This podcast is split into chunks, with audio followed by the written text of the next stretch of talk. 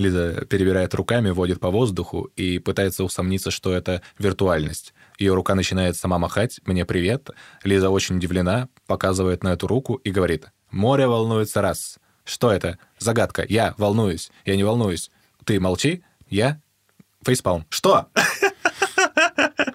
Мы в крокодила играем. Я туда, он, она. Три. А, что? Да я просто машу рукой, видите, видите, она след оставляет. Это все потому, что мы в симуляции. Ну да, откуда же столько памяти для обработки данных? Да. Настолько много уже населения. Come on and dance. Теперь Никит то же самое делает. Господи. А я сегодня что-то шел на работу, стал так возле работы, посмотрел вокруг и такой, я хожу сюда как по расписанию каждый день. Это что, шоу Трумана какое-то? И что это? Нет.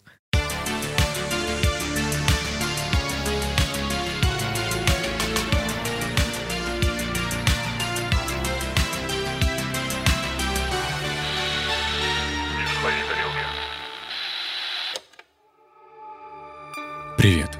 Мы не в своей тарелке.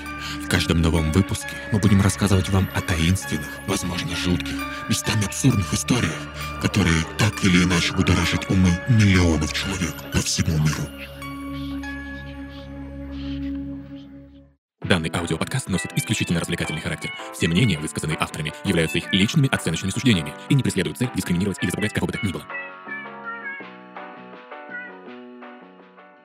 Ну что, ребята, всем привет! И это подкаст «Не в своей тарелке», подкаст о мистике, НЛО и теориях заговора. Здорово, ребята. Всем привет, друзья. В студии у нас, как всегда, Николай. Лиза, И я Никита. это верно. Ну что, друзья, сегодня для вас интересную тему подготовил я, то бишь Коля. То бишь, это фамилия? Это То это матчество. отчество. А, Биш фамилия. но перед тем, как мы начнем, давайте я вам расскажу одну интересную такую вещь, а именно то, что наш подкаст — это часть студии «Толк». Вместе мы говорим о том, что волнует общество и как оно меняется. Больше материалов от нас и других резидентов лейбла вы сможете найти в социальных сетях студии. Ссылка будет в описании. А также в описании ссылочки на наш Телеграм, ВКонтакте. В Телеге у нас есть классный чатик. Кстати, можете вступать и общаться с нами. А также у нас есть Бусти, где у нас присутствуют многоуровневые подписки, по которым вы можете открыть для себя мир бонусных эпизодов. Ох, ушам не верится. Там же лежит целых три уже бонусных эпизода. Есть где разгуляться и послушать и время свое занять. Ну что, ребят, как у вас вообще делишки? Расскажите, интересно. Ну что новенького? Сегодня мы, как обычно, с Никитой подцапались. Так. И да, очень сложно нам решать наши проблемы. А вообще, такое чувство, что нам нужна помощь. Ясно? Да, Коль, ясно, я уже нашел для себя помощь. Да что ты говоришь? У меня же много вопросов есть к своему ментальному здоровью, особенно сейчас, когда вокруг много всего тяжелого, нагнетающего. И, ребят, я как раз сейчас решил заняться этим. Я подумал над тем, что меня волнует и с чего именно хотелось бы начать. Короче, у меня очень много навязчивых мыслей и действий. Ну, это еще называют УКР, может, вы знаете, да? Да, да, да, мне слушай. кажется, у меня тоже есть ОКР, если честно. Так вот, для меня это что-то более-менее понятное, и я давно хотел разобраться с этим. Но я долго не решался пойти к специалистам, потому что, ну, во-первых, э, это часто очень дорого, а я человек небогатый, а во-вторых, блин, ну, это же куда-то надо идти, а я такой ленивый, жуть.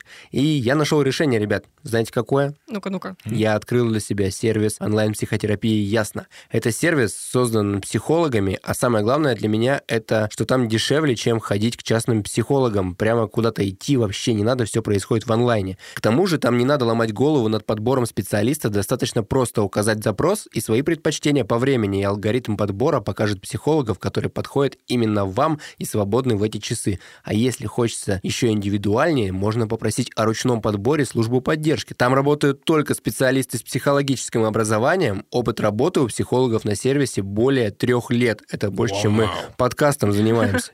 Профессионалы, получается. Естественно, там такой жесткий отбор, что им реально можно доверять. Можно прийти одному на индивидуальную консультацию, а можно с партнером, другом или даже родителем на парную. О, нам бы это подошло. Я подобрал себе как раз специалиста, и за 50-минутную сессию мне реально помогли открыть глаза на то, откуда в моем ОКР ноги растут, и что мне с этим вообще делать.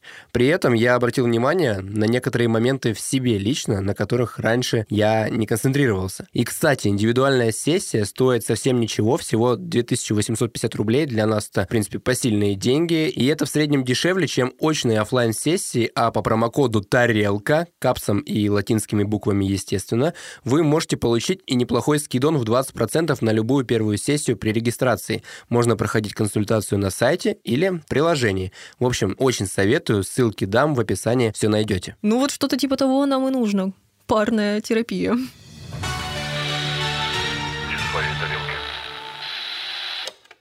Эта тема была в нашем списке, в нашем контент-плане уже очень-очень-очень давно. Да, да, да. Она Почему- также была в головах у наших слушателей, потому что они Да. Очень массово много писали в просили об этой комментарии. да. теме, да. Да, особенно один из наших слушателей, Марк, по-моему, Да-да-да. Из А, Горгорода. любезно написал нам на почту просто весь сценарий этого выпуска. Ну, не совсем весь, но некоторые ставочки я из него, конечно же, взял. Я их обозначу обязательно. Ну, скажем так, просто прочитав это с- прекрасное сообщение, это письмо, мы так зажглись этой темой. Оно меня И, вдохновило, и я мы боролись, скажу. боролись за то, кто будет рассказывать эту тему. С Колей дрались прям. Но Мне Коля победил. было. Но Колян победил, поэтому вот, собственно говоря, слушайте, что он Да, расскажет. Потому что я бью по-настоящему. Итак, Бью женщин и детей. Потому что я колясик. сегодня наша тема — это мир симуляция. Наконец-то мы до этого дошли. Но перед тем, как начать, мои друзья, я хочу сделать небольшое перемещение. Ура! Сто лет никуда не перемещались. Хоть какое-то забыл, что путешествие. такое. Что самое забавное, мы как-то раз с Никитой разговаривали, и я сделал акцент на такой вещи, что я никогда не делал перемещения, потому что мне лень было делать для него саунд-дизайн. Зато Лиза делает перемещение часто. Никитос! Лиза! Все делают. Лиза вообще обожает Я, перемещения. я еще делаю всегда пометки, какие звуки вставлять Коле. Такой, какая молодец. Ну, думаю, настало мое время. Ну, тяжело ж тебе монтировать. Да? Мазохист. Шел 1982 год. Молодой парень по имени Уилл совсем недавно закончил Луизианский технологический университет. Теперь он самый, что ни на есть, настоящий архитектор. Паренек с любовью и трепетом относился к своему будущему ремеслу, а новый учебный день лишь больше разжигал в нем страсть к знаниям. Самые лучшие годы, проведенные в студенческом городке техуниверситета, уже позади. Поэтому наш дорогой юноша незамедлительно перешел к поискам нового уютного местечка для проживания. Поиски, на удивление, длились совсем недолго, и уже через две недели Уилл начал собирать чемоданы. Чемонады. Чемонады смешно. Вот мы Чемоданы. крысы. Уилл начал собирать чемоданы, чтобы отправиться в озерный край. Уже вечером того же дня Уилл стоял у порога небольшого, но столь уютного на вид домика. Горы, лес, озеро, что виднелось вдалеке. Не передать словами всю живописность этих мест. «Ну что ж, встречай меня, мой новый милый дом», произнес парень и с улыбкой на лице шагнул в новую жизнь. Еще не успев разобрать вещи, Уилл начал ходить из одной комнаты в другую, тщательно осматривая каждый уголок. «Так, здесь неплохо бы смотрелась картина, которую мне подарила Джейн перед отъездом», — думал про себя парень. «А здесь самое место для моего нового рабочего стола», — продолжал он. Не заметив, как быстро пронеслась пара часов его жизни в сладких фантазиях, Уилл распаковал вещи, достал из своего чемодана игристый алкогольный напиток и решил отпраздновать новоселье бокалом. Парень вышел на улицу, встал возле небольшого искусственного бассейна рядом с домом, поднял голову и устремил свой взгляд на звезды. Выпив глоток напитка, его мысли полушепотом вырвались наружу. Да, в студенческом городке было хорошо, но разве там я бы увидел всю эту красоту? Выпив еще пару-тройку бокалов, Уилл закончил расхаживать вокруг дома и любоваться местными просторами. Присел на край бассейна и свесил ноги. Почему бы мне не искупаться? Неожиданно для себя подумал парень, находясь в состоянии опьянительного восторга и опьянения. Сбросив одежду, он немного отошел от края и стремительными шагами направился в сторону бассейна. Окунувшись в воду, он ощущал, как окунается и в новую веху своей взрослой жизни. Что ж, довольно с меня на сегодня. Спустя время подумал Уилл и направился к лестнице бассейна. Но едва схватившись за перекладину, его ослепила странная вспышка. «А! «Что это еще такое?» – громко произнес он. Протерев глаза, Уилл вдруг заметил, что лестница у бассейна исчезла. «Нет, этого не может быть. Этого просто не может быть!» произнес в панике парень. Он начал резко оглядываться по сторонам и метаться из стороны в сторону. Его сердце словно пробивало грудь от неистовых пульсаций. Страх пронизывал его насквозь. «Нет, неужели это конец? Это не могло так произойти! Это сон! Да, это точно сон!» Но это был вовсе не сон. В глубине души, осознавая это, Уилл начал кричать о помощи. Но все без толку. Уже обессиленный, он начал бить воду руками, а его бесполезные истерические крики лишь разносились эхом по округе. Так не должно было закончиться. Нет, нет, нет, так не должно. В какой-то момент тело юноши начало медленно погружаться на дно. Как вдруг снова вспышка. Лестница у бассейна вновь появляется, а Уилл, как ни в чем не бывало, подплыл к ней, встал на землю, отряхнулся и совершенно спокойно прошел в дом. «Надо бы поесть», — подумал парень и пошел к холодильнику.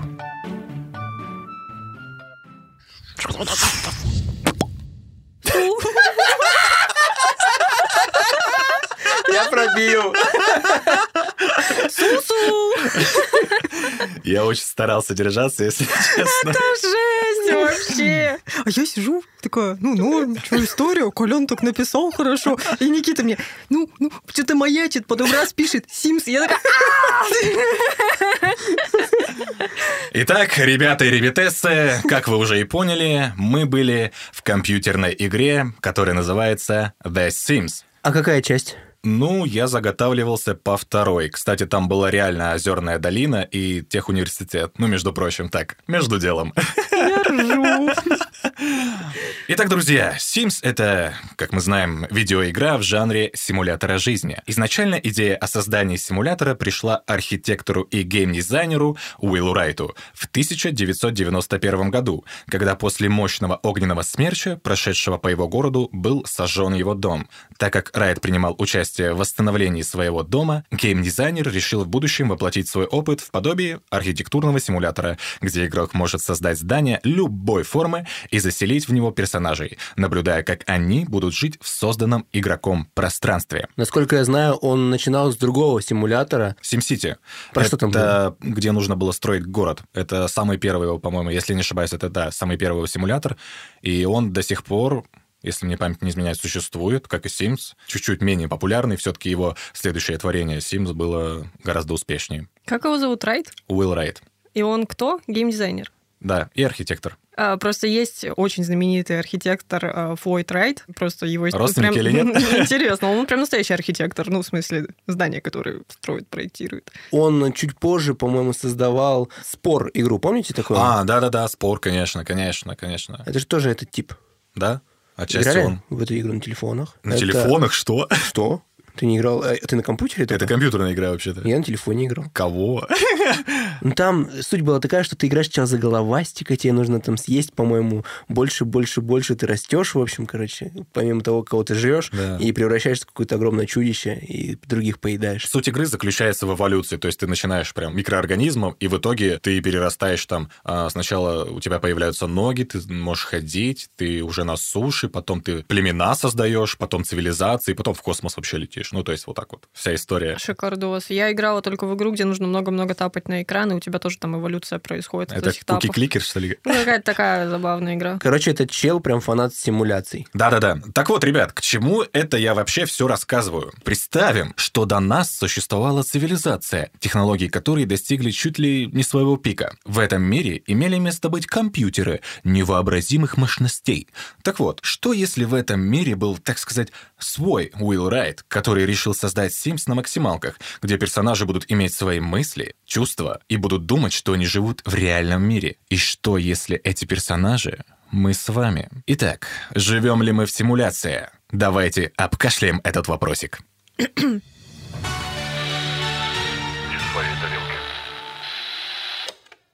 Истоки того, что все, что нас окружает, иллюзия, не нова. Так еще древнегреческие ученые и философы неоднократно вели рассуждения на эту тему. Еще в Древней Греции Пифагор основал школу, изучавшую базовую философскую концепцию своего создателя об иллюзии всего существующего и реальности исключительно чисел и их бесконечных комбинаций, которые формируют все феномены обозримого бытия. Ну, вообще, кстати, вот сколько я не разбирал тем, большинство всяких теорий, мыслей, мышлений, философских том числе, я заметил, что они вот именно почему-то вот в этой античной философии зарождаются. Так что еще все придумано до нас, ребят. Мы просто развиваем все эти мифы, идеи и прочее. Так вот, про иллюзию реальности и существование только исключительно чисел. Это, знаете, как вот в школе нам учителя раньше по математике говорили, что вот весь мир он состоит из цифр. Вот этот ваш русский язык — говно, Потому что цифры, цифры — это Потому база. что математика это царица база. наук. Based. Все эти учения — это зачатки философского скептицизма, к коему и относится гипотеза симуляции реальности или же виртуальной реальности. Сам термин «виртуальная реальность» еще довольно молод на самом деле и был придуман в 1984 году американским ученым, художником, технологом, футуристом и композитором Джароном Ланье. Это вообще прям какая-то многогранная и одаренная личность. Он там мультиинструменталист, пишет музыку, в науке шарит, что не мудрено, ведь он в возрасте 13 лет уже поступил в университет. Работал также в компании Atari. Знаете, что за компания? Это компания, которая создавала одни из самых первых домашних консолей, там вот эти вот, знаете. И все это для того, чтобы школьникам в ТЦ было чем заниматься. Да. В общем, этот чувак и чтец, и жнец, и на дуде ингрец. В Силиконовой долине в конце 80-х Ланье был ученым-компьютерщиком, такой с дредами, ему вот была близка вся идеология хиппи, он рассуждал о том, как новая компьютерная реальность может обогатить человеческий опыт. Что, кто-нибудь скажет попыт? Нет? Продолжаем. После прибыльной работы в Atari Ланье основал... Нахер мы ему нужны? Я не знаю, вообще разгоняет отлично. После прибыльной работы в Atari Ланье основал VPL Research, э, где VPL — это Visual или Virtual Programming Language. Первую компанию... Лангуаги. Лангуаги. Не я один так говорю. Я тоже так говорил всегда. Первую компанию, которая разработала основные приспособления виртуальной реальности, ну, виртуальные очки и, собственно, перчатки. Компании были А Что созданы... делают виртуальные перчатки? Это для мастурбации. Ну, Я так и подумала в первую очередь, но вряд Всё ли. Компании были созданы первые виртуальные... Че? Ответ будет. Лиза, ну для дрочки. Компании были созданы первые виртуальные миры с участием нескольких человек и первые аватары. Также Ланье первым начал реализовывать симуляторы реального времени для хирургических операций, то есть ну еще какую-то такую профессиональную, научную пользу имело. Когда-то давно четыре народа жили в мире. Но все изменилось, когда народ огня развязал войну. Блин, он реально похож на персонажа из «Аватара» какого-нибудь, серьезно. Джеймс Кэмерон, нахуй.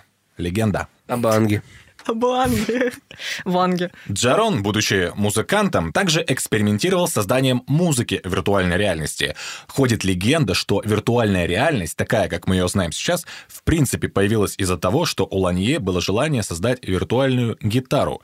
Позже, кстати, я нашел интервью, где Ланье лично подтверждает этот миф. Ну, уже не миф получается. Виртуальная гитара в гараж-бенде или эти, как их ваши Guitar Hero.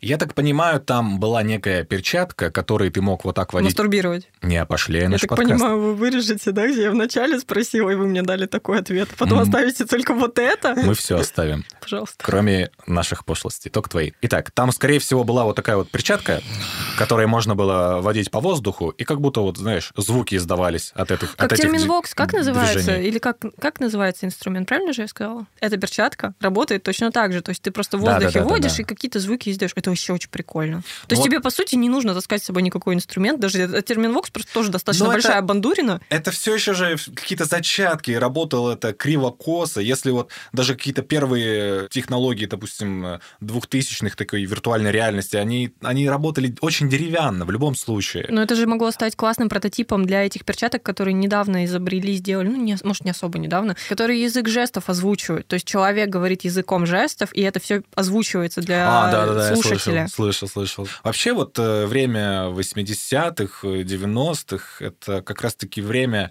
экспериментов таких прям уже на масс-медиа э, с виртуальной реальностью какой-то. Nintendo очень, э, я помню, любила вот такие Можно ли всякие приколы это время тоже. назвать золотым временем изобретений? Наверное, да, потому что очень много было прототипов. У Nintendo этот Power Glove, такая перчатка была специальная, которой тоже можно было водить по воздуху и играть. Правда, это было совершенно бессмысленно. Игр на это особо тоже, по-моему, не было. Шлем виртуальной реальности они делали, по-моему, Nintendo э, с играми с какими-то... Он такой большой был, э, там только черно-красное изображение было, и у всех от него болела голова. Да те же джойконы всякие. Да, да, да. То есть они вообще... Nintendo вообще обожали экспериментировать. Так вот, Джарон Ланье в составе VPL Research дал основополагающий толчок для развития мира цифровой реальности. Конечно, до Ланье тоже были исследователи на эту тему, но именно ему удалось перевернуть само видение и концепцию виртуальности.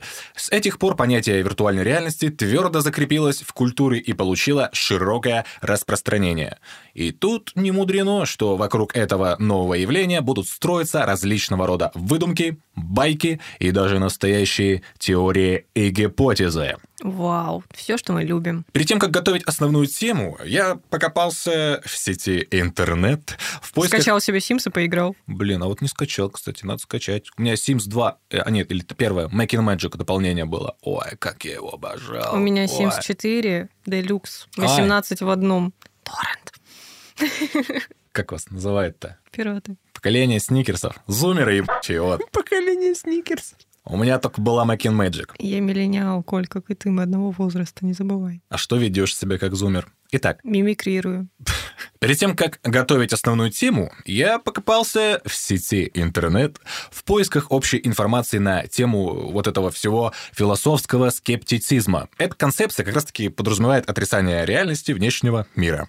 И от всей этой информации, честно скажу, у меня реально чуть крышу не снесло вместе с шифером. Ну, там прям вообще очень страшные рассуждения. Например, есть такой мыслительный эксперимент, «Мозг в колбе» называется. Суть эксперимента выводится из идеи, свойственной научно-фантастическим произведениям, о том, что некий любопытный ученый может извлечь мозг некого подобного человека из тела, переместить его в колбу с питательным раствором и подключить нейроны к компьютеру, генерирующему электрические импульсы, идентичные тем, которые получал бы мозг, находясь в теле, а также реагирующему на нервные импульсы, посылаемые мозгом. Компьютер может симулировать виртуальную реальность. Таким образом, человек, которому принадлежит мозг, несмотря на отсутствие тела, будет по-прежнему осознавать себя существующим и постигающим окружающий мир, генерируемый компьютером, считая его реальным. Такая своеобразная голова профессора Доуля получается. Я вспомнила из прошлого выпуска, как Коля рассказал вот эту теорию о том, если отключатся абсолютно все чувства, то человек не сможет существовать, ну, просто в темноте, в тишине, без запахов, без вкусов, без всего на свете. Но потом ты сказал, что этот мозг загружается в компьютер, и компьютер создает ему реальность. По сути, он там находится загруженный. То есть в своих мыслях уже как будто бы все ощущает.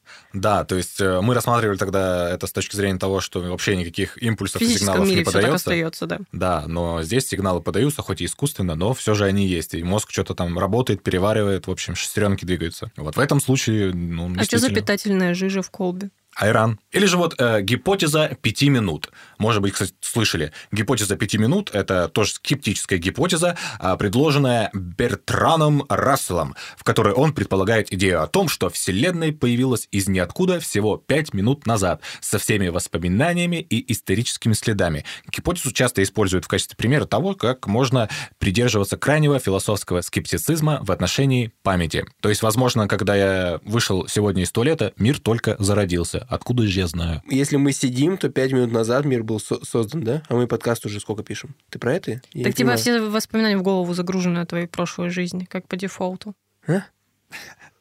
Ничего не понял. Мы сидим 10 минут, условно. Да. Не было того времени до этого. А эти Какого? воспоминания, ну, все, что... Вот пять минут назад он был создан, этот мир. Ты существуешь только пять минут назад. А все твои предыдущие воспоминания, они просто записаны как на флешку. Просто ты сразу с ними появился в этом мире, с этими воспоминаниями о своей прошлой жизни, о том, что у тебя жена, ребенок, родители. Просто философская концепция. Я не понимаю ее. Так она философская, надо подумать. Так я не могу. Не выходит. Любой мир живет у каждого человека только пять минут. Да, Никита, как говорил знаменитый рэпер Фараон, ровно 5 минут. Итак, давайте все же перейдем к нашей основной исследуемой гипотезе. Это гипотеза симуляции. А мы не, обо- не об этом еще говорили, да? Да, мне казалось, что уже давно об этом говорим. Просто Коля уже сказал, перейдем к нашей основной теме, потом через несколько минут перейдем к... И сейчас. И перейдем к основной теме. От интонации зависит. Да, да, да, да, да. А сейчас! Если как Губерниев, то точно переходим.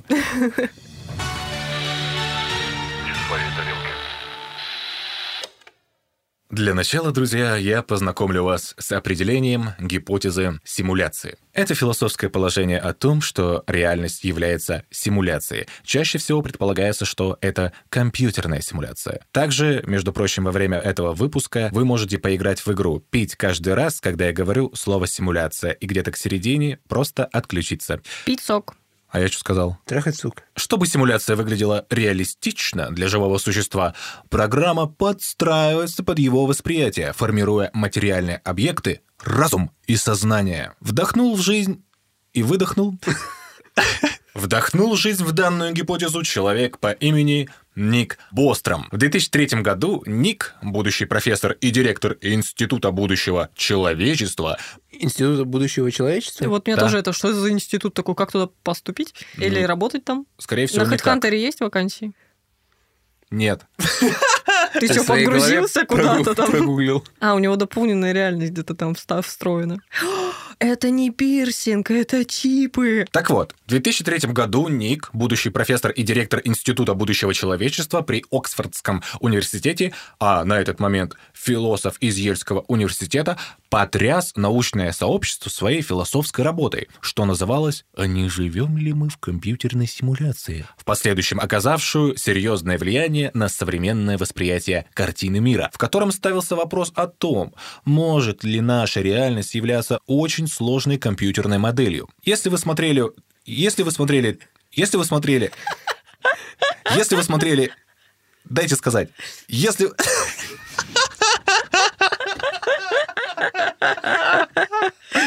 Если вы смотрели кинотрилогию «Матрицы», то основная концепция этой идеи будет вам, конечно же, знакомой. Я вот недавно пересматривала «Матрицу», мы поехали на Алтай с подружками. В домике вечером, когда у нас уже не оставалось сил, мы включали ТВ-3, смотрели там «Матрицу». Там все три фильма на наши три дня показывали, от начала до конца было классно. Лиза, ты знаешь э, сюжет первой «Матрицы»? Да. Зачин. Что еще? Зачин.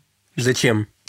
Хера Ну, ты знаешь? Начало истории. А, ну то, что Киан- герой Киана Ривза, Нео, сидит на своей работе офисной, там еще всякие истории про то, как он торгует запрещенными веществами из своего дома. Потом Ой. он идет в клубешник, там он встречает Тринити, ну и дальше замес. А ты сказал, что он хакер?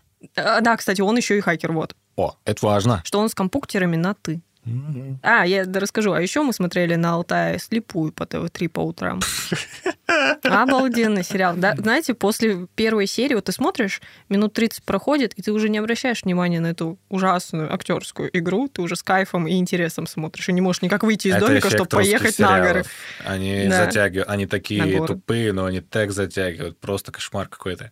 Продолжим. В одном из своих последних интервью Ник Бостром признался, что на самом деле не смотрел научно-фантастический блокбастер, который вышел на экране в 1999 году, когда готовил свою статью о компьютерной модели нашей реальности. Можно ли это назвать глюком матрицы? Нет считает Бостром. По его словам, предложенная им гипотеза симуляции нашей реальности стала логической кульминацией двух вещей, а именно его интереса в антропном принципе, Чё? объясняю, это один из фундаментальных принципов современной космологии, который фиксирует связь между крупномасштабными свойствами нашей Вселенной и существованием в ней человека, наблюдателя.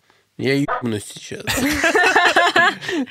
Давай как-то очень просто попытаемся это объяснить. В общем, принцип, который фиксирует связь между Вселенной и человеком. У нас есть наша Вселенная, и то, что в этой Вселенной каким-то образом чудным создались все условия того, чтобы в ней создался человек, то бишь наблюдатель, который будет осознавать ее и наблюдать со стороны. То есть сама Вселенная изначально создавалась с тем расчетом, что в ней будет э, какой-то наблюдатель, тот, кто может посмотреть на нее со стороны, осознать ее, принять, и как как вот это все сложилось так необычным образом, для всех загадка. Какие-то нездоровые отношения у Вселенной с этим наблюдателем. Так она одна самодостаточно не могла существовать. Мне нравится, чтобы на нее смотрели. Да, ей нужно, чтобы на нее смотрели. Ой, ой, посмотрите на меня. Смотри, как я расширяюсь. Какая я красивая. Ой, а Андромеда-то какая? А Млечный Путь, видели? Смотрите, все знаки зодиака, Это все я, мои. это я сделала, я сделала, посмотри. Девочки, гороскопчики кто придумал? Ой. Так вот, и вторая вещь, которая привела к Бострому к такому выводу, э, К быстрому. К бострому. вторая вещь заключалась в его жажде узнать, какое потенциальное влияние на человечество в будущем может оказать технологическое развитие нашей цивилизации. Это уже попроще. Когда вы объединяете эти две вещи, то становитесь буквально в шаге от гипотезы симуляции. Цитата Ника. Его гипотеза предполагает, что как минимум одно из следующих утверждений о нашем будущем может оказаться верным. Их всего три. Сейчас я вам их перечислю. Первое. Человечество, скорее всего, вымрет до того момента, как достигнет постчеловеческого состояния. Мы Что еще не такое достигли. постчеловеческое А состояние? что-то уже тяжко живется. Это так называемая эра трансгуманизма. Так стало понятнее? Нет. Мы сегодня с Никитой эти две обезьянки, которые в голове вот бьют в тарелке просто. И мы такие, непонятно, пожалуйста, объясни, В голове Коля. у Гомера сидим. Да. Ну, постчеловечество — это вообще человечество, которое пришло уже к какому-то своему пику, так сказать, то есть уже максимально просветленное. Преисполнились. Да, да, да, да. То есть уже пик технологий, пик вот этой жизненной, пик, пик вот этих жизненных познаний. Они прям вообще, они реально вот все как, как один, идущий к реке. Вот все Сержи дурдачники вот ходят одни только по улице и все. А постчеловечество случайно не когда уже они до апогея дошли, то есть когда случилась какая-то техногенная, допустим, катастрофа? Да, да, да, да, да. Это, это уже подразумевает то, что они могут свой разум там куда-то, знаешь, переселить там в компьютер. и- Нет, я про другое. Надеюсь, что выпуск выйдет. Успеем. Техногенная катастрофа в смысле, что все наоборот, то есть откатилось человечество. То есть была классная цивилизация, было все супер, были развитые технологии, потом бац, случилась какая-то техногенная катастрофа или другая катастрофа, и человечество откатилось очень жестко И с палками бегает. Ну, вообще, я говорю, что вообще, в принципе, по определению, это гипотетический образ будущего человека, который отказался от привычного человеческого облика. То есть киберпанк, одним словом. Вот, киберпанк. Постчеловечество — это киберпанк. Давайте так. У нас тоже киберпанк, который мы заслуживаем. Так вот, это утверждение гласит, что эра постчеловечества наступит тогда, когда человек сможет открыть и достигнуть практически все технологические возможности. Короче, это случится тогда, когда, допустим, ту же самую сферу Дайсона построят. Да. Это включало бы также и технологию, которая позволила создать убедительную компьютерную модель реальности, аналогичную той, которая смогла заставить хакера Нео из «Матрицы» поверить в то, что он является обычным программистом по имени Томас Андерсон. А если Нео программист, тогда Паш-техник кто? Примешь синюю таблетку, и сказки конец. Из-за употребления длительного таблеток у меня э, немножко прибор барахлит. Второе из трех утверждений, которое может оказаться правдивым по мнению Бострома, это то, что однажды человечество достигнет эпохи как раз-таки вот этого постчеловечества, но крайне маловероятно, что оно будет в состоянии создать значительное множество симуляций своего мира. Если это так, то хотелось бы верить, что это лишь только потому, что мы будем слишком заняты формированием, например, каких-нибудь межгалактических альянсов или созданием людям только роботизированных конечностей вместо вот этих мясных. Очень бы хотелось бы, наконец-то. Коля, а как-то очень утопично ты мыслишь, там, межгалактические альянсы, а мне казалось, там межгалактические захватческие деятельности должны происходить. Наверное, я сегодня Рик Морти посмотрел новую серию. Лиза посмотрела на меня такая, типа, только скажи что-нибудь. Да. И третье утверждение, которое, по мнению Бострома, может оказаться правдой, это то, что мы почти наверняка живем в компьютерной симуляции истории постчеловеческой цивилизации. Как ни странно, у этого заявления есть математический аргумент. В конце концов, если человечество уже достигло этапа постчеловека и решило создать компьютерные симуляции своей истории, то таких симуляций должно быть уже великое множество.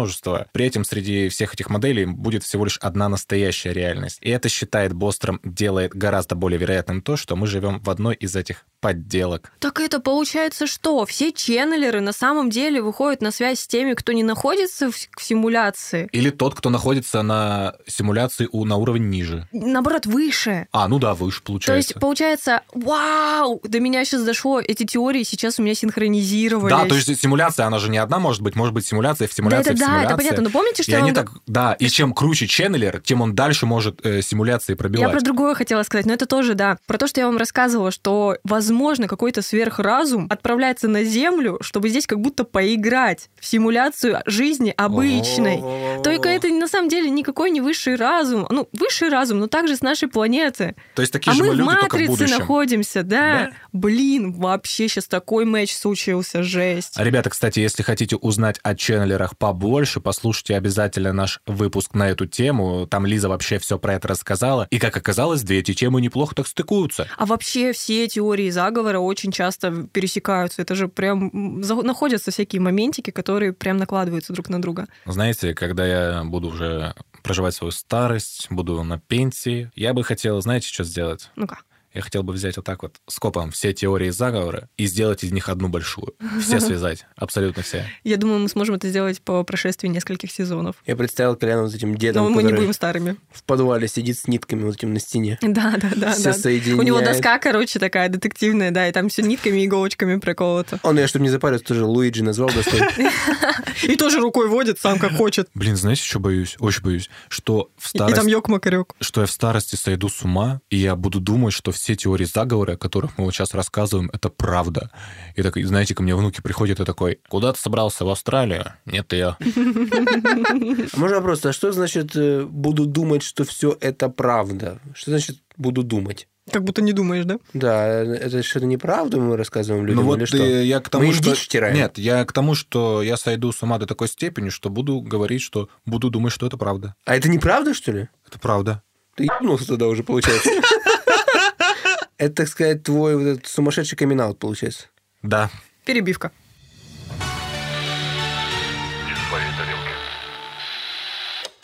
Итак, ребята, вижу, у вас э, мозг немножко прикипает от всей этой инфы потихонечку, но не переживайте. Чем дальше в лес, э, тем будет все гораздо Тем толще интереснее партизаны. и смешнее, и гораздо уже легче для нашего с вами понимания. Не, я вроде поняла уже сейчас. Это радует, это радует. Так вот, знаете, казалось бы, ну, теория, да, и теория себе.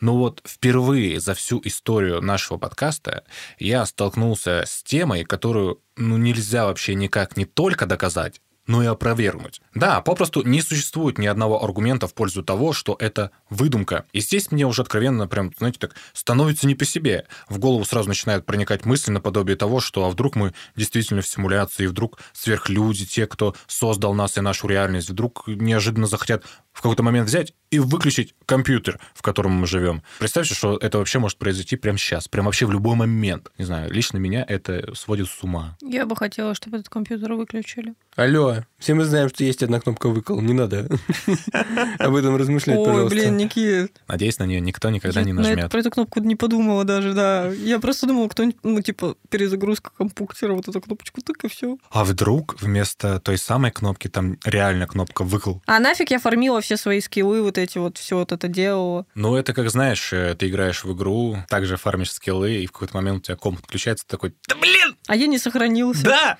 Там, на самом деле, я хоть не буду помнить о том, что я уже имела. Вот откуда берутся воспоминания о прошлой жизни. Вероятно, вероятно. Бедные типы из Мадагаскара моего в детстве. У меня просто был случай, была игра по Мадагаскару, помните? Да. Да-да-да. Собственно, мультфильм «Мадагаскар», и я играл в него в детстве, ко мне пришли одноклассники на день рождения, и моя девочка из класса моего, которая мне очень нравилась, залезла в мой компьютер, э, хотела поиграть в «Мадагаскар», и нажала вместо «продолжить», нажала «новая игра». Вот. А там нет, нет такого, А что... я уже на остров прилети- приехал там с корабля. Там нет такого, что разные можно было вкладки типа делать для разных игроков. По-моему, тогда еще нельзя было так делать. А, ну, не во всех играх. Среди тех, кто верит в данную теорию, затесались такие весомые фигуры, как, например, Илон Маск и Ник Деграсс Тайсон. Илон Маск в своем интервью привел некоторые Рептилия аргументы... стандартная. Да. Привел э, некоторые аргументы в пользу матрицы. Он указал на то, что видеоигры за последние десятилетия сильно эволюционировали. Совсем недавно графика оставляла желать лучшего, однако теперь приходится говорить о невероятно фотореалистичных трехмерных симуляциях. А мне нравится, как народ зажрался. Типа, реально, раньше играешь в игру типа Postal 2, вспомните, какая там дурацкая была графика. Ну, она простяцкая максимально была. Ну, GTA те же самые. Типа, ну, Зато какие там были Но зато... глушители. Так, это было ужасно на самом деле, эти глушители. Кто знает, тот знает. И у того психологические травмы наверняка с детства имеются. Так вот, и мы играли, и было по кайфу, и ты еще ставил себе поменьше настройки, чтобы игра не лагала. Там новая локация грузилась еще по 10 Да, минут. да, да, да. А сейчас блин, новый киберпанк вышел. Ну, что-то, не знаю. Мне не ну, нравится. Не дотягивает, конечно. И я такая, что? Которая в последний раз реально играла в Sims. И знаете, как я расслабляюсь? Вот, типа, раньше я работаю архитектором, строю дома. Прихожу, блин, играю в Sims, строю дома. Порой эту фотореалистичность, как говорит Маск, можно спутать с реальностью. И такие технологии продолжают развиваться. Со временем модели, помещенные в виртуальную реальность, по мнению Илона Маска, вполне могут стать самосознательными. При этом они будут считать, что живут в реальном мире. Если человечество смогло создать столь похожую на реальность симуляцию, то есть большая вероятность существования мощнейшего искусственного интеллекта, создавшего матрицу, в которой люди живут как статисты. Получается, в нашем мире, в котором мы живем, который, возможно, сам по себе является симуляцией, могут создать еще одну симуляцию. Это будет симуляция в симуляции? Да, это возможно. Трэш. Еще один довод, приводимый Маском в пользу теории, является возраст Вселенной. Так как она, по подсчетам ученых, существует уже более 13,8 миллиардов лет, логично предположить, что любые другие цивилизации за это время могли достичь невероятных технологических высот. Они вполне были бы способны создать очень реалистичную симуляцию. Причем таких цивилизаций, как э, Лиза ты уже и сказала, может быть бесчисленное количество, как и симуляций, которые объединены в мультивселенную. Это просто настолько выносит мой мозг, я в шоке. А вот вам также слова Нила Деграсса Тайсона, который, как мы знаем, э, родственник Майка Тайсона, который на самом Только с деле ушами. По этому поводу. Пытается на уши тоже на месте. Пришили? Он, ему- он он, откусывал. отгрыз. А, фу. Слова Тайсона на этот счет. Я почти убежден, что мы живем в симуляции, которую создал кто-то очень прогрессивный, но со странным чувством юмора. Однако людям довольно трудно принять идею, что кому-то под силу создать целую вселенную, так как мы с вами подобного сделать не можем. Начал монолог Тайсон. Мы считаем себя самыми умными, но разница между человеком и шимпанзе на уровне ДНК составляет около 1%. Да-да, эта крошечная разница позволила некоторым из нас создавать симфонии, заниматься тригонометрией и астрофизикой. Разница всего лишь 1%, продолжил мысль ученый. А теперь представьте, что во Вселенной есть те, кто превзошел нас на 1, 10 или даже 100% в плане эволюционного развития. Очевидно, что они будут чертовски умны. Может, они понимают устройство Вселенной на интуитивном уровне, а мы тут столетиями ломаем голову, сказал Тайсон. Никиту теряем. Он сидит, болтик ковыряет, все уже. Настоящий или нет? Это он нам грозился, что на ченнелинге мы его потеряем. Но нет, оказалось на мире симуляции. Не, мне очень интересно, я слушаю, я так И залипаю, да? пытаюсь, да, немножко анализировать происходящее. У тебя компьютер вот этот на мелких... Давай поставим настройки графики чуть поменьше. Чтобы геймплей поинтереснее был. Астрофизик считает, что более прогрессивным существам под силу создавать симуляции, и в одной из них, вероятно, находимся мы. Как это проверить? Ученый утверждает, что не стоит искать бреши в коде, но необходимо развивать науку, чтобы самим создавать подобное. Если сможем, то, вероятно, кто-то уже проделал это и с нами. А если мы живем в симуляции, почему мазерлот нельзя ввести? А вот это самое обидное. У нас нет такой э, клавиатуры, которая была подключена к главному компу. Блин! Ты прикинь, такой хесоям. Опа! А вдруг олигархи нашли эту клавиатуру и ввели уже этот код? Я бы вообще ввела тестинг чат и на Blitz и имела бы знаешь, режим бога в этой игре. Рассматривая возможные варианты смоделированных вселенных, стоит задать себе один вопрос. А зачем ее вообще создавать? Предположив, какие потребности могут быть у базовой цивилизации, мы можем определить, какой мир они создадут. Например, это может быть историческая симуляция, созданная постчеловеческой цивилизацией для того, чтобы узнать природу своих предков. Или экспериментальная симуляция, нацеленная на получение каких-либо научных результатов. Я, кстати, читал в одной статье предположение о том, что постчеловечество могло запустить симуляцию с целью найти ответ на вопрос, как справиться с энергетическим кризисом. Мол, посмотрим, как эти человеки справятся с подобной проблемой и вдруг найдут каких-то решений. То есть это как будто бы несколько симуляций запущено, и во всех проходят какие-то процессы, и это как расчет компьютера, да, варианта событий, Да, да, да, исхода, да, да? да, да.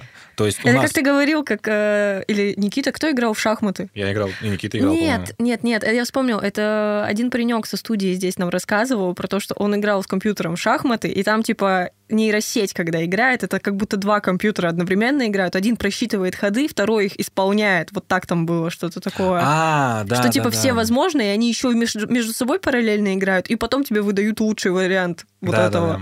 Многоуровневая симуляция вообще жестко. Да. Как наша подписка на Бусти, такая же многоуровневая. Ребят, Но не смотри. такая жесткая.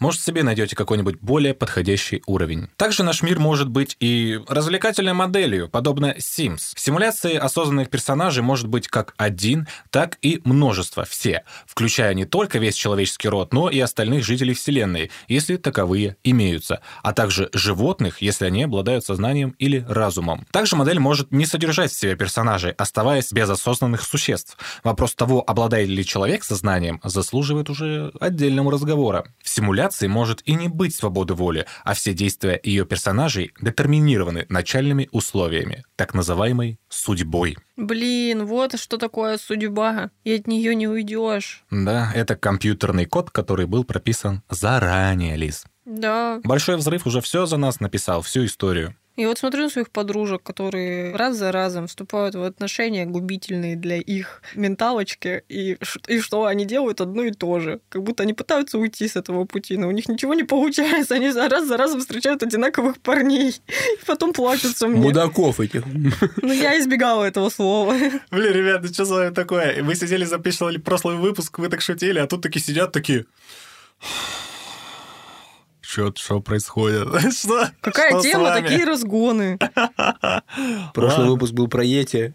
Да. Что там грузится? дети, а-ха-ха. Ходит этот хрен снежный. А тут мы живем в симуляции, в симуляции, в симуляции, в симуляции. от которой еще не уйти, у тебя вообще все прописано. Итак, товарищи, вы наверняка уже задаетесь вопросом. Да, много вопросов. Коля, а где пруфы-то? Мгм. Они есть у меня. Давайте, как всегда, разберем самые интересные.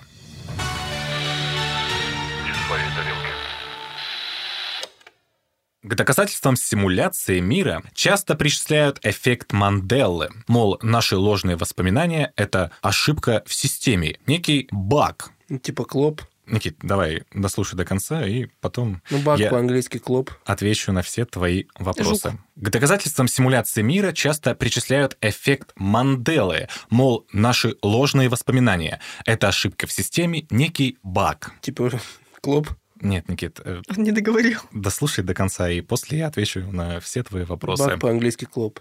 К доказательствам симуляции мира часто причисляют А как эффект выйти из этого Манделы. бага, блядь? Мол, я не наши знаю. ложные воспоминания — это ошибка в системе, некий баг. Ну, баг типа клоп. Нет, Никит, дослушай до конца, и после я отвечу на все твои Он тебе вопросы. написал, чтобы ты так Баг сделал? Что клоп. происходит? К доказательствам симуляции мира часто причисляют эффект Манделы, мол, наши ложные воспоминания — это ошибка в системе, некий баг. Типа клоп? Баг это типа клоп, да? Нет, Никит, дослушай до конца, и после я отвечу на все твои вопросы. Ну, по-английски по-английски клоп. клоп. Да. Когда это закончится? Можно покурю скажу? Я просто не знала, какой пароль вам сказать, блин, чтобы вы прекратили. А я сам не знаю, когда эта игра закончится.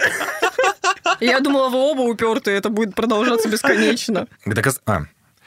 Помимо эффекта Манделы, в это доказательство можно записать и наши сновидения. Наш подписчик, вот о чем мы и говорили в начале, Марк, поделился своими наблюдениями на этот счет. Я его процитирую. «Самое интересное и загадочное — это сны. Когда спишь, видишь странные сны. Тут вообще наука их еще мало изучила, так что можно смело предположить, что сон — это тестовый сервер, на котором обкатываются возможные будущие обновления симуляции.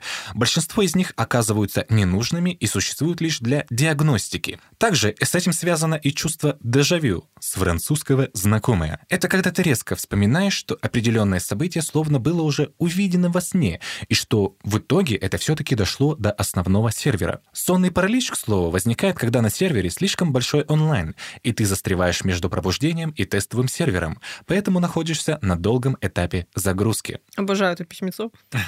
Я прям читала, такая, блин. А это личное наблюдение, да, получается же? Ну, Марк. не знаю, это вот просто было написано в его письме. Но он в целом написал нам, да, как личные свои какие-то наблюдения, то, что он где-то прочитал, и свои личные, да. Замечание. Второе доказательство. Также существует обоснование гипотезы симуляции и с некой научной точки зрения. Марк нам тоже об этом, кстати, писал. Все мы знаем знаменитый эксперимент с двумя щелями и наблюдателем. В этом эксперименте с двумя щелями электроны запускаются по светочувствительному экрану через щели в медной пластине, обычно создавая интерферационную картину, которая указывает на волнообразное поведение. Давайте я объясню простыми словами.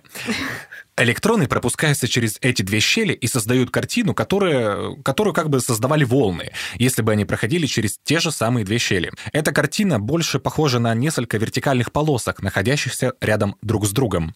Но когда тот же эксперимент проводится под наблюдением, дабы узнать, с чем связано такое странное поведение электронов, ведь они, по сути, должны как бы вырисовывать на экране две полоски, через которые, собственно, и проходят, электроны ведут себя как частицы, а не волны, и интерферационная картина картина отсутствуют. Теперь на экране вырисовываются именно две полоски, а не интерферационный узор. Это вселенная, которая хочет, чтобы на нее смотрели, был наблюдатель. Может быть, вполне.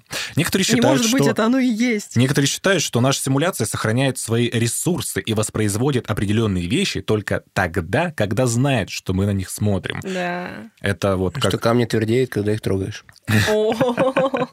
И кое-что еще. Это как э, во многих... Это она про хуй. Изящно, Никита. Какая грация. Это вот, Никитос, как э, во многих играх вообще в принципе делается, чтобы экономить ресурсы, как ты человек, который мало разбирается в играх, допустим, когда ты смотришь на определенную часть мира, в котором ты играешь, все, что сзади, оно практически отсутствует, чтобы экономить ресурсы и не подгружать это. Как только ты на нее проворачиваешься, они подгружаются в реальном времени, а то, что оставалось спереди, пропадает. Еще Марк прислал в своем письме несколько забавных наблюдений. Давайте я их тоже процитирую. Вы замечали, что зимой все ходят в одинаковых одеждах? Это либо синий, либо черный пуховик у мужчин, дебильная шапка и длинный пуховик серо-черного цвета. По у факту. женщин за 40. Бабушки вообще все ходят в одинаковых шубах. Остальные лишь немного от этого отклоняются. Это когда ты прокачал свой скин, короче. Почему шапка дебильная? Ну, не у всех же модные шапки, иногда реально дебильные. Все это объясняется тем, что держать разные модели для всех людей, сгенерированных для видимости толпы, очень ресурсоемко и труднозатратно. Поэтому зимой, когда шейдеры и сложные фрактальные текстуры снега сильно нагружают симуляцию, все одеваются одинаково. Говоря о странных людях, недавно Подожди, так это я вокруг... То есть вы можете быть просто NPC-шками? То есть вы не люди, которые сознанием загружены? Ну или ты, может быть, NPC-шкой. Представь, каково это осознавать. Нет, подождите. То есть моя мама может быть NPC? Ну, Лиз, смотри, если твоя мама NPC, то ты тоже NPC. Яблоко от яблони. Продолжу цитировать Марка. Говоря о разных людях, недавно прочитал шутку в интернете, что в коде у зумеров как будто прописано кататься на электросамокатах, хотя удовольствие дорогое, и непонятно, откуда у них на это деньги. И Марк послушает и такой, как они голос мой озвучили. Да, я вот Я тоже вот об этом так думаю. говорю. Я еще думаю, какой голос Коля подберет. Я подобрал Нет, просто приятный голос. выразительный голос, обычный. Главное, чтобы отличался от моего, а остальное уже, ну что ж поделать. Продолжим. Шутка это вроде про самокаты и смешная, а вроде и действительно на правду похоже. Также можно на огонь посмотреть. Над ним всегда видны искажения. Все говорят, что это воздух плотность меняет из-за температуры. Но это не так. Это просто обработка графики огня очень тяжелая для симуляции, и поэтому она нагружает пространство настолько сильно, что виден вот этот баг, искажающий воздух. Просто сама физика подогнана под симуляцию так, чтобы баги в ней не казались странным явлением. Далее можно посмотреть в небо и увидеть, что в городе ночью нет звезд. Это объясняется засветкой от города, мол, из-за большого количества света с Земли на небе не видно звезд. Это опять же ложь. Просто почти все звезды отключаются для того, чтобы дать больше ресурсов системе для освещения ночного города, ибо свет тоже очень ресурсоемкий процесс для симуляции. Но там больше не из-за просто из-за света, а именно из-за того, что образуется пыль из-за этого света, и, собственно, поэтому не видно звезд. А за городом, естественно, ее меньше. М, Пыль из-за света. Ну, не пыль из-за света, а пыль, которая возникает в городе, она рассеивает огни вот городские, и поэтому Мгм. звезд меньше на небе в городе. В нашем городе мы вообще не увидим звезд никогда. Мы здесь Кстати, Марк в конце письма уточнил, что он совершенно здоров психически и пожелал нам вдохновения и успехов. Марк, мы в этом не сомневаемся, а также ценим твою поддержку. Да, спасибо, что ты смотивировал нас записать этот выпуск. Да. Третье доказательство. В 2017 году междисциплинарная группа исследователей из Вашингтонского университета доказала, что они могут встраивать вредоносный компьютерный код в физические нити ДНК. Их целью было показать, что компьютеры, работающие в секвенировании генов, то есть связи, уязвимы А для что не сказать связи, нафиг это секвенирование? уязвимы для атак. Ну, говорю по-научному. Но они также могли непреднамеренно показать, что то, что мы воспринимаем как биологическую реальность, на самом деле было компьютерным кодом. Понимаете? Вот она, небольшая связь начинает выстраиваться, э, некоторые вот эти вот э, бреши начинают расходиться, и мы начинаем видеть то, что там, по ту сторону. Следующее доказательство. ДНК это и есть компьютерный код, если мы в симуляции. Ну да, и работает он по тем же законам. Да. Лиза такая, yo, и взялась за голову. И сказала, Я что весь- она рэпер. Судя по всему, yo. Сейчас брейкданс. Мы потратили миллиарды на отправку зондов в космос.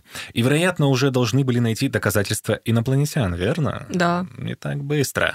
Инопланетяне, скорее всего, будут гораздо более технологически продвинутыми, чем мы. Поэтому мы считаем, что тот факт, что мы их не опередили, вероятно, говорит о том, что мы живем в симуляции, из которой они смогли вырваться. У меня вопросик возник. А нафига мы тратим деньги на космические зонды, когда есть ченнелеры? Они дешевле стоят, они просто пообщаются с неземными. Почасовая оплата у них, да.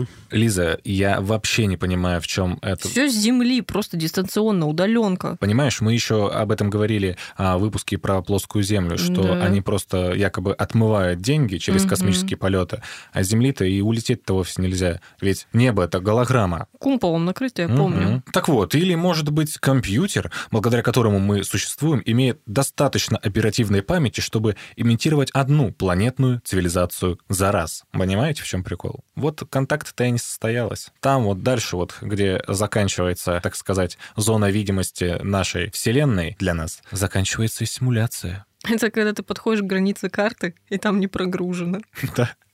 Следующее доказательство. Космолог из Массачусетского технологического института, опять, Макс Тегмарк, или Тегмарк, как, как правильно? Тегмарк, мне кажется, почему-то. Или Тегмарк. Марка- Тегмарк. Ты Марк- опять Марка Марк тэгаешь? письмо писал. писал да. Это уже Марк 2. Марк хороший был. Короче, я ехал домой, они меня догоняют, давай подрезать, вот полиция. Я, короче, срезал и бах-бах-бах в кусты улетел. Хана Марку вообще, а Марк был хороший вообще.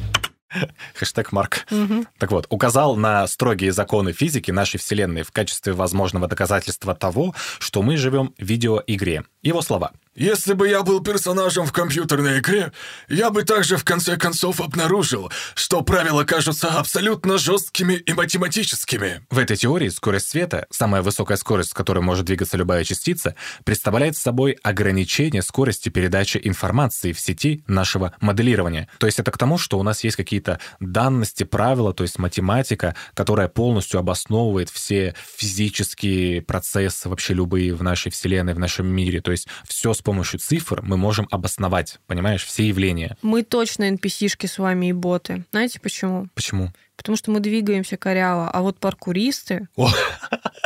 Это эти морфеусы ходячие. Следующее доказательство. Земля существует в том- Земля... В суще- иллюминаторе. Так, ты решил мне отомстить, да? За, Лизу. меня, спасибо. Земля существует в том, что астробиологи называют зоной Златовласки. То есть достаточно близко к звезде, чтобы парниковые газы могли удерживать тепло, чтобы сохранять жидкую воду, но достаточно далеко, чтобы планета не превратилась в венери...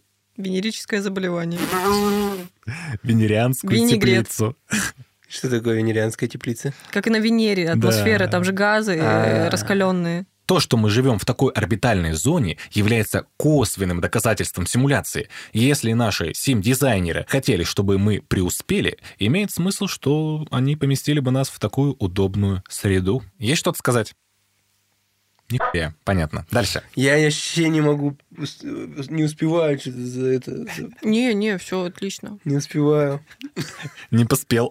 Ну реально, в теплице не поспел. Прик- Прикинь, как он монтировать будет. Там хоть понимать буду. Ну А, Ну так вот и допрешь. Следующее. Паранормальные события – это не привидения или инопланетные встречи, а сбои в симуляции. Да А. ладно, а домовой? Нет, домовой настоящий. Он этот гид, помощник, Модератор. модератор. Ой, блин. Эта теория является наиболее изученной на форумах Reddit, где пользователи... Обожаю Reddit. Reddit рулит. Это просто мека для меня, когда я готовлюсь э, к выпускам. Вот, где пользователи исследуют большие идеи философии, направленные на детали странного или оккультного, то есть наша тема. Однажды витрина магазина в городе существует, а затем нет. Объяснения включают скольжение между параллельными временными шкалами, или же пассажир автомобиля видит в небе слово «рендер», как будто он входит в новую часть видеоигры. Судя по всему, была такая история. Чего? Если б я увидела в небе какое-то любое слово, в принципе, а тут еще рендер, ну типа... Прикинь, там ты едешь, там два слова. Слышь, работать.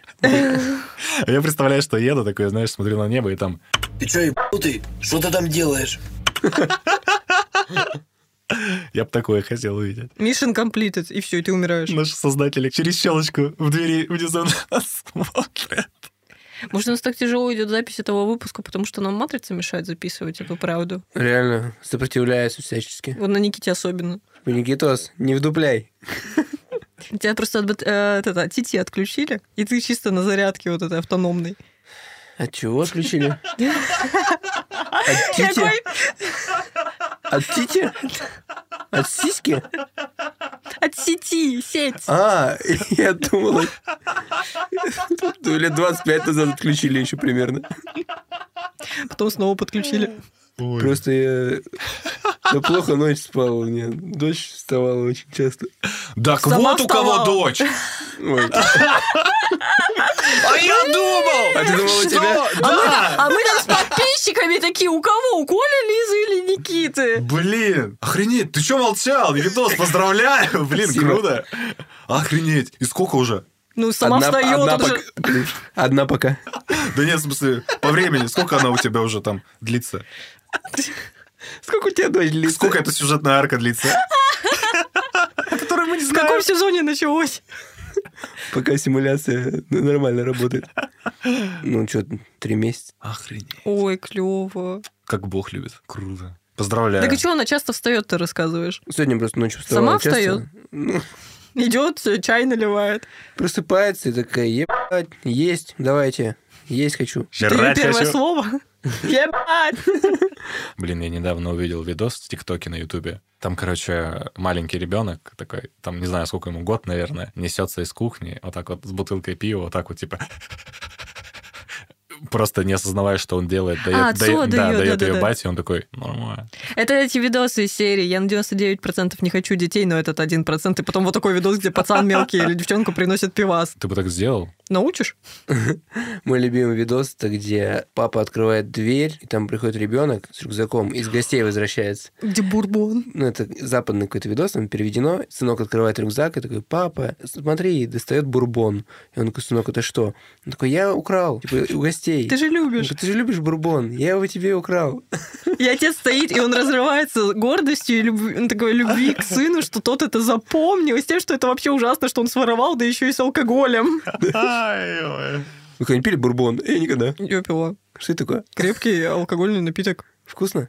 Нет, я и виски не люблю. Это, Блин, по сути, вот- одно и то же. Вот так форточниками и рождаются. Фортнайтиками. Что там дальше про симуляцию? Ну и последнее доказательство, такое интересненькое. По мнению сторонников симуляции, мы, возможно, уже нашли строительный блок Вселенной размером с пиксель. Длину Планка. Точку, в которой наши понятия гравитации и пространства-времени больше не применяются. Если наш мир симуляция, длина Планка будет эквивалентна одному биту информации или пикселю. Но это больше на самом деле не доказательство, а некая такая подводочка к тому, что может Длина планка это какая-то самая-самая-самая мелкая, что ли, Да-да-да. длина, ра- ну, разм- единица измерения. Да-да-да-да, самое, что вот есть. Мельчайшая. все, хорошо. Это даже больше не доказательство, а просто еще один такой небольшой вбросик о том, как симуляция связана с нашим реальным миром. И то, что если на самом мелком-мелком-мелком уровне, она уже перестает работать. Потому Да? что там не хочет грузить. Там нет смысла. Почему? Ну, потому что нам это пока... Мы только открыли этот, скажем так. Она, наверное, так и прогружает, как э, локации. То есть ты что-то открыла, она такая, так, блин, надо прописывать новый код, черт побери. Тема очень тяжелая мне. Я, правда, Нет. очень тяжело понимаю что-то. Ну, честно, я... Но мы же обсуждали, как будто бы то, куда мы не смотрим, она и не прогружает. Только куда смотрим, Кто она, прогружает. она-то? Вселенная, матрица, что? А, Симуляция. И вот, и вот эта длинная планка, мы ее только-только открыли, и в матрице придется туда код записывать. Я просто, делать. я просто от тех терминов отхожу. Колян новыми посыпает. Я... Длина планка. Я такой, блин, еще одно что-то. Бум! По голове так. Просто самая мельчайшая частица вообще существующая. Меньше дециметра. Дециметра есть миллиметр. Не, я просто вспомнил дециметр, что я последний раз... Кто его использует? Это слово в школе слышал. да, где мы переводили из дециметров в сантиметры. Зачем-то кто вообще пользуется дециметрами? Это как, децибелы. это как центнер. Децибелами. Нет, центнер используют. Вес фуры там столько-то центнеров. Ну, ну да, хотя да. Ну и напоследок, вспомним слова Илона Маска о том, как стремительно развивается видеоигровая индустрия. Какие слова-то? Как стремительно развивается игровая индустрия, то, что... То, что реалистичная графика. А, эти? Ну-ну. Как говорил Илон Маск. И... Как говорит Джинджер. Элайзен Торнбери. Вспомним, что еще 50 лет назад люди были ошеломлены игрой, например, понг какой-нибудь. Тогда это казалось чем-то революционным. Бир. Знаете, что такое понг? Нет. Это вот где одна палочка из пикселей белых и другая палочка из пикселей белых. И они шарик толкают. Они вот, так это вот да. по бокам стоят, и между ними шарик такой в один пиксель вот так Да, вот туда-сюда, и они должны его добивать. игруха. Вот, это все. И они такие, Yo, это что такое? Это же пинг-понг, только электронный. Yo, офигеть! Come on. Я помню... Let's go. Блин, Everybody. реально, вот как бы нас тяжелее стало удивлять. Я помню, я когда раньше залипал вот эту DVD? заставку DVD-шную, да, и там вот кубик по углам бегал, и когда ты ждешь, что он в кубик, э, кубик угол. в угол попадет, да. Вот это развлечение было. Я помню, еще были заставки на Windows старые с трубами вот это. Я такой, ё-моё, это, это когда-нибудь закончится. Вынос мозга. Просто. Ну и вот, да, теперь у нас есть какие-нибудь там GTA 5, например, с огромным миром, где игроки могут играть и путешествовать по этим необъятным мирам, а еще и в онлайне. А еще есть прекрасная игра симуляция мыши для телефона. Обожаю эту игру. Я в нее играла, когда диплом писала. Или вот, например, мой релакс, чтобы, не знаю, решать свои проблемы всяческие. Я вот играю в симуляцию дальнобойщика. Я вожу древесину, например, куда-нибудь. Очень классно, расслабляет. Что за симуляция мыши? Да, Короче, ты играешь за мышь, просто по ферме бегаешь мышь, и у тебя есть жена мышь. Ты можешь принести ей еду, и она будет довольна. Если ты ее не накормишь, она будет тебя бить и нападать, и расстроенная ходить. Ты ходишь, выполняешь всякие задачи, типа тебе нужно собрать грибы там или что-то такое. Мышь собирает грибы? Мгм. Я думал, ешь? Ежи мышей едят. Там игра заканчивается, когда тебя ешь, съел. Нет, тебя кот может съесть. А потом я еще играла в симуляцию кота, и кот там ходил мышей и убивал. И ты встретила себя из той игры, Ну, а там же их много. будучи мышью. А потом этого кота переехала ты на дальнобойщик. А, еще... Матрица сошлась. Не, вообще, на самом деле, если этой мышью сожрать гриб не тот, например, мухомор, он может умереть. Или превратиться в Пашу технику. Хорошая продуманная симуляция. Кайфовая вообще, реально. Там спать надо ложиться, когда у него силы кончаются. Блин.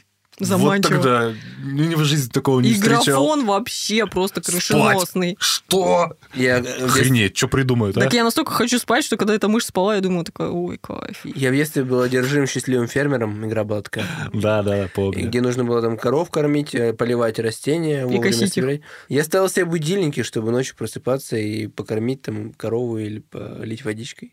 Вот Настолько я с ума сошел. Раньше мы довольствовались тамагочи. Так и чем мы вот это вот ударились-то в ностальгию и в дедовские какие-то реально разгоны? Просто заностальгировали. Почему бы и нет? Что ты про Илона Маска сказал? Да я говорю к тому, что графика уже достигает прям реалистичного изображения. На максималках. Только представьте, какой графен мы увидим на закате эры, например, консолей нового поколения, если они уже сейчас что-то невероятное выдают. Технологии развиваются, а вместе с этим растет и вероятность подобной симуляции.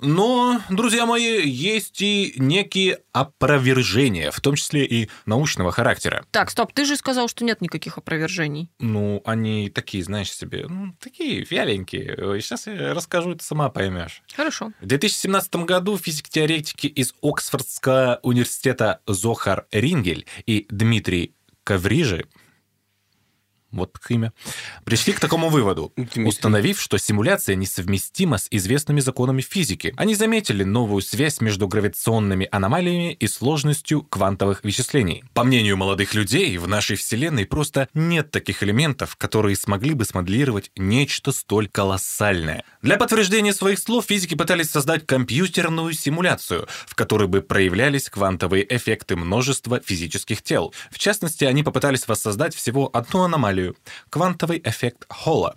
А ведь помимо нее существует и множество других взаимодействий, которые сложно осознать человеку. Так вот, а что? Что такое эффект Холла? Не ебу. Так вот, оказалось, Справка. Оказалось, что для их воспроизводства потребовались бы машины с нереальной вычислительной мощностью, а для хранения информации об истории человечества не хватило бы атомов всего мира. Таким образом, была поставлена жирная точка в спорах о том, чья теория является более верной. Марсело Глейзер, физик и философ из Дартмундского колледжа, сказал, что попытка установить правдоподобность гипотезы симуляции на данном этапе развития человечества изначально обречена. Все дело в том, что наши знания и технические возможности очень ограничены, поэтому если даже мир нереален, ученые все равно не имеют ни малейшего понятия о том, как это установить, поскольку мы судим об окружающей реальности, исходя из собственных знаний, которые далеко не совершенны. Бостром, однако, тот самый наш, кто основал эту теорию, не спешит отказываться от своих слов. Он говорит, «Я не видел никаких убедительных опровержений моей теории», — сказал он, «и это только укрепляет мою идею». Хотелось бы подытожить все эти суждения цитатой философа из Нью-Йоркского университета Дэвида Чалмерса. Вы не получите доказательства того, что мы не в симуляции, потому что любое доказательство, которое мы получим, может быть симулировано. Оу, вау, вау, вау. Раунд. А? Вот. Я мегафон. Не получим доказательства что того, что мы в симуляции. Потому что любое доказательство, которое мы получим, может быть симулировано. Сфабриковано, то бишь. Понял. Какой-то писк такой очень жалкий. Я вот сижу и смотрю на Колю, да и на Никиту посматриваю. Почему усы решили вот там расти, над губой? А где им расти? Ну, а что так И локально? на щеках Да просто. почему локально? Ну, типа, почему не все лицо? Вот именно так. Ну, у некоторых и на щеках. Все лицо это борода. Ну, хотя да. А да. что на носу не растет? Ну, не знаю. Я бы не женился-то никогда, наверное. Если бы на носу волосы Нет, ну, типа, это бы у всех было так, и это бы нормально считалось. Такой ракезик на носу. Я полвыпуска смотрел на Колю и думал о том, что прикольно ему оставить только усы. И ходить в плаще по лесу. Да, бородку сбрить, а вот усы только. Они красивые, роскошные. Правда? Да. Ну, Спасибо. правда, хорошие усы. Блин, так приятно стало. Я пока в стадии принятия. Наши подписчики на наш опрос проголосовали, что Коле нужно оставить усы, а я вообще-то этот опрос туда выложила, чтобы... Лиза, так принятие это последняя стадия. У меня будет ремиссия. Но подписчикам нравится. Да. А раз подписчикам нравится, это остается вот эта вот грязь на моем лице. Почему грязь? Добро. Добро. Ну, не знаю, ты так на меня посмотрела, как будто хочешь сказать, что это грязь. Нет, я наоборот смотрю вот на вас и так и думаю, ну, в принципе, нормально. Это меня не касается. Е- Но Да, почему это- не на носу? Ну, в носу есть, а на носу нет. О, опа. Ну ладно, в носу, чтобы защищать слизистую, на носу защищать нечего. Нос от мороза, чтобы он не, Да, красный не был. Блин, постоянно. прикольно. Блин, прикольно было бы, если на носу было. Все равно, типа, носом-то особо ничего не касаешься. Эскимосский поцелуй выглядел бы уже совсем по-другому. Это какой? Носиками когда. Блин, приятно бы так было. Такой шелковистый Щекот? поцелуй.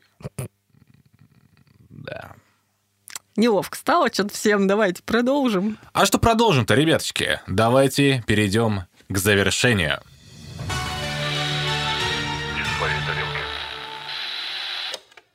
Мы выжили. Итак, ребята, сегодня мы разобрали довольно-таки сложную, но тем не менее интересную теорию. Как вам? Что думаете? Просто, как по мне, я вот реально, у меня вот впервые было такое ощущение, что я прям загрузился. В смысле, не в симуляцию загрузился, а вообще внутри себя как-то загрузился, психологически такой, блин. Я прям начинаю обо всем этом думать, начинаю обо всем этом размышлять и понимаю, что эта теория действительно может быть правдой. И у меня берет просто какой-то необузданный страх, у меня прям, не знаю, какая-то паника. Я такой, ё-моё, что это, это, это все действительно так может быть? А! Мне пока все эти доводы дико понравились. Все они прям в цель бьют вообще. А еще как они соприкасаются со всем, что мы обсуждали до этого. Ну, Да. то есть у меня прям матч. Мне очень понравилось. Ну, я, конечно же, подгрузилась. Некоторые моменты вылетала в астрал. Там повеселее. Вот. а Потом возвращалась. Но в целом классно. Мне, Понятно, мне очень значит, не понравилось. весело тебе было, да? Там повеселее. Круто, круто. Ты спрашиваешь, что я думаю. Я после посещения психолога с помощью центра Ясно для себя вынес одно. Психолог мне обозначил, что я часто на вопрос, что я чувствую, отвечаю, что я думаю. Я считаю, что нужно больше мне лично концентрироваться на эмоциях, и поэтому я лучше скажу, что я чувствовал во время нашей записи сегодняшнего эпизода. Мне Так. было тяжело.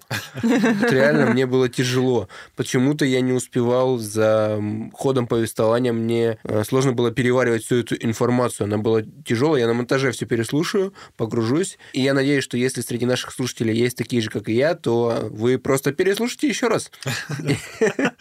Можно еще скорость немножко понизить, если что. Да, для тех, кто слушает нас на скорости полтора и два, 0,5. Смело. Да, наверное, стоит сделать, может, вначале дисклеймер о том, что на 1.5 не слушайте. Я на Тут, спидах. на... Нет, тут надо прям сидеть и конспектировать, мне кажется. Вообще. Ну вот, я постарался для вас найти какую-то самую интересную информацию. Она была интересные действительно информация факты интересная. о том, что эта вселенная на самом деле все полная компьютерная чушь. А говорила, вот, знаете, всем бабушка говорила, вот играешь в своей компьютере, а потом дураком, блин, становишься. Но она еще не знала, что в компьютере все мы на самом деле находимся. И все мы своего рода дураки. Глубоко, Коль. Да. Как бы ни была глубока наша реальность, в которой мы, Кроличья возможно, нора. находимся. То есть, представляете, мы можем быть в симуляции, симуляции, симуляции, симуляции. Мы такое окно в окне в окне. И вот какие же мы тупые, потому что прикиньте, кто в первой симуляции, или точнее, кто создал в целом первую симуляцию, насколько умные они. Знаете, они там сидят э, в изначальной реальности такие, мы боги, мы а там- мы для них это пиксельная игра, про которую Понг ты говорил. Да-да-да. И они такие просто... Да, трэш, конечно. Они Что-то просто- винтажное. Они просто такие, типа, мы боги, мы творцы, мы создатели. И мы тут в этой вселенной. Я мегафон. Это все. У нас тут мемы просто в целом.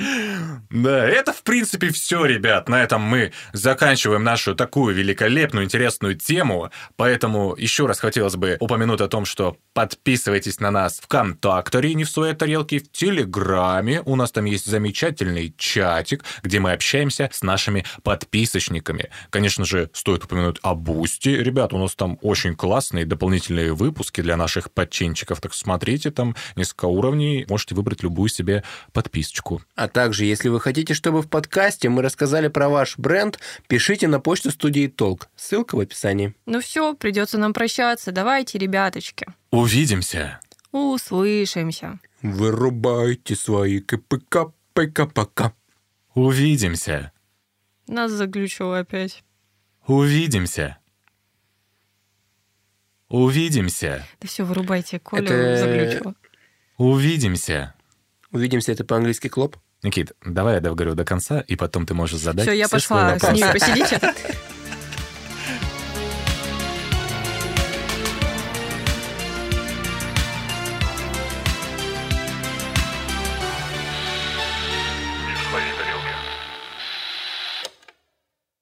Записано на студии «Слово в слово».